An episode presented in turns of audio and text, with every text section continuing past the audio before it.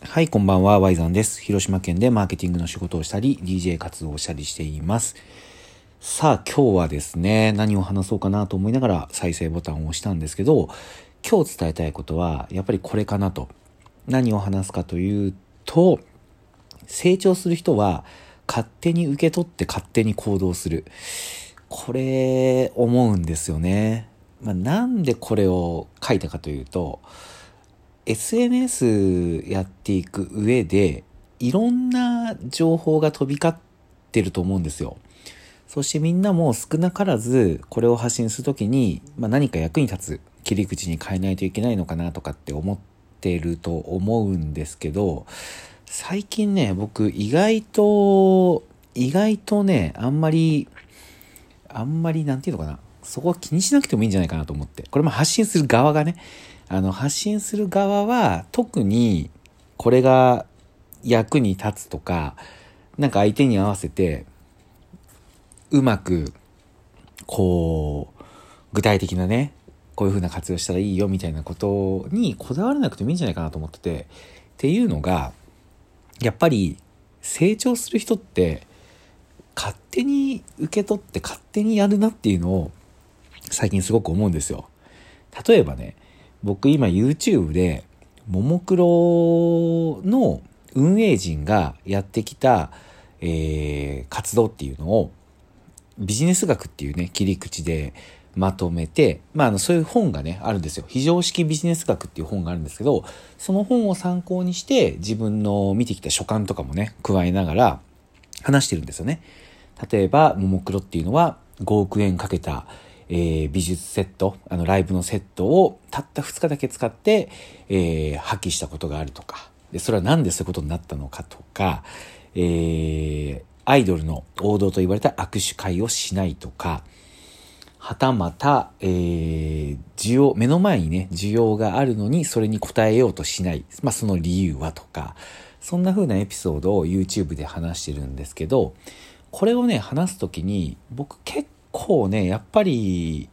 冒頭でね、言ったように、これを受け取った人が、まあ、なんか参考になってほしいなっていうふうに言ってほしいなと、あ思ってね、なんか行動してほしいなと思って、結構切り口をね、探りながら話すんですよ。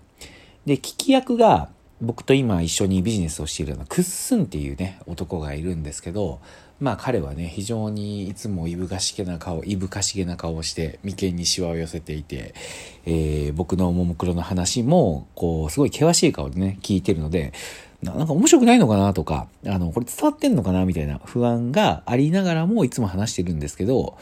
毎回ね、終わった後に僕が、まあ、心配するのも、まあ、何のそのというか、心配をよそに、結構面白いコメントやっぱ返してくるんですよ。あ、そこを受け取るみたいな。うん。そこ自分のやってることとかビジネスとか、まあ彼も YouTube やってるので自分の YouTube チャンネルとか、まあそういうとこに落とし込むみたいな。かこれをね、やっぱり思ってると、僕はただ楽しくももクロの話をしただけで、あ、あの、彼は車業界で働いてたので、まあ、車業界の例えとか出した方がいいのかなとか思いながらも、まあなんか思い浮かばずに終わっちゃったりとかしたら、あ、それでも伝わってんだみたいなことがやっぱりあったり、はたまた Facebook に、これ僕 Facebook にね、投稿するときに特に特定の誰かを、まあ、思い浮かべながら書くときもあるんですけど、大体が、あの、次回とかね、次回を込めてとか僕ね、あの、書いたりはしないんですけど、自分でできてなかったなと思うこととか、改めてこれ大事だなとかって思うことをやっぱり書いたりしてるんですけど、それを受けて、例えば、今日のね、えっ、ー、と、今日というか、まあ日付変わって昨日か。昨日のあの Facebook 投稿には、せっかく SNS を使って発信できるんだから、あの、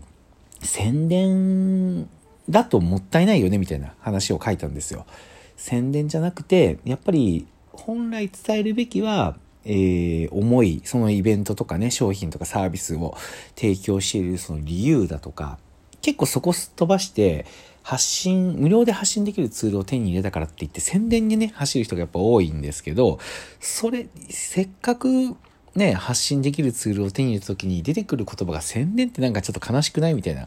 ことを、特にね、誰かっていうことを思わずに書いたんですけど、なんか人の僕と繋がってる人のタイムライン見たら、あ、なんか、まあこれ、もしかして違うのかもしれないけど、僕のね、自意識過剰かもしれないけど、あ、これを見て、なんか思いをね、改めて発信してくれてるのかな、みたいな人がちらほらいたりとか、うん。その一方でね、なんかはたまたね、最近はもうなくなったけど、あのー、DM とかね、メッセンジャーでこれ私のことですかみたいな。なんかちょっと不快なんですけど、みたいなことを言ってくる人もね、かつてはいたり。結局、あのー、この辺のね、ことから僕思ったのが、もうなんか、やっぱ、結局は受け取り手次第なんですよ。そして受け取り手がどうやるかどうか行動するかどうかって、こっちではもうコントロールできないなと。ここにやっぱ行き着いちゃうんですよね。あのー、ね、アドラー心理学を説いた嫌われる勇気にも書いてあった言葉が、今こうやって話したら思い出されるんですけど、あの馬をね、水飲み場に連れて行くことはできても、水を飲ませることはできないっていう言葉が確かあったと思うんですよ。で、これでいくと SNS 発信っていうところでいくと、もう水飲み場に連れて行くところまでが、やっぱり発信者の領域なのかなと思うわけですよ。もうそれ以上はもう考えてもしょうがない。なので、えー、の水を飲むかどうかは馬次第。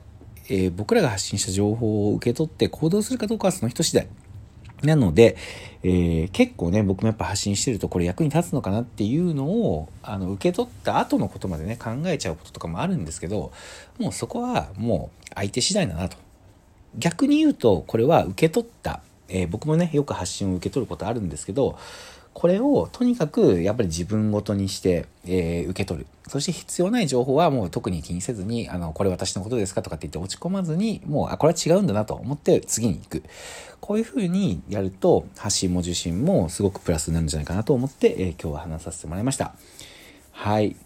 さあ、というわけでね、ここまでこのラジオを聞いて、おそらく、こう思った人が何人かいるはずだと僕は信じてます。何を思ったか。ももクロをテーマにした YouTube ビジネス学。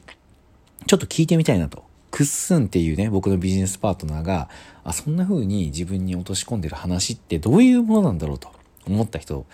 いると思うんですよ。いますよね。というか、そこのあなたです。あなたに言っています。あなたに語りかけています、このラジオは。このラジオは、実は、学びの共有と見せかけた、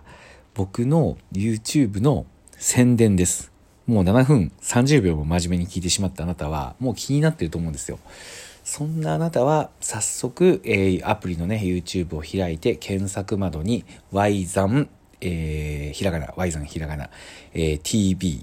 えー、大文字の t に v、まあ、小文字でも出ると思いますけど、tb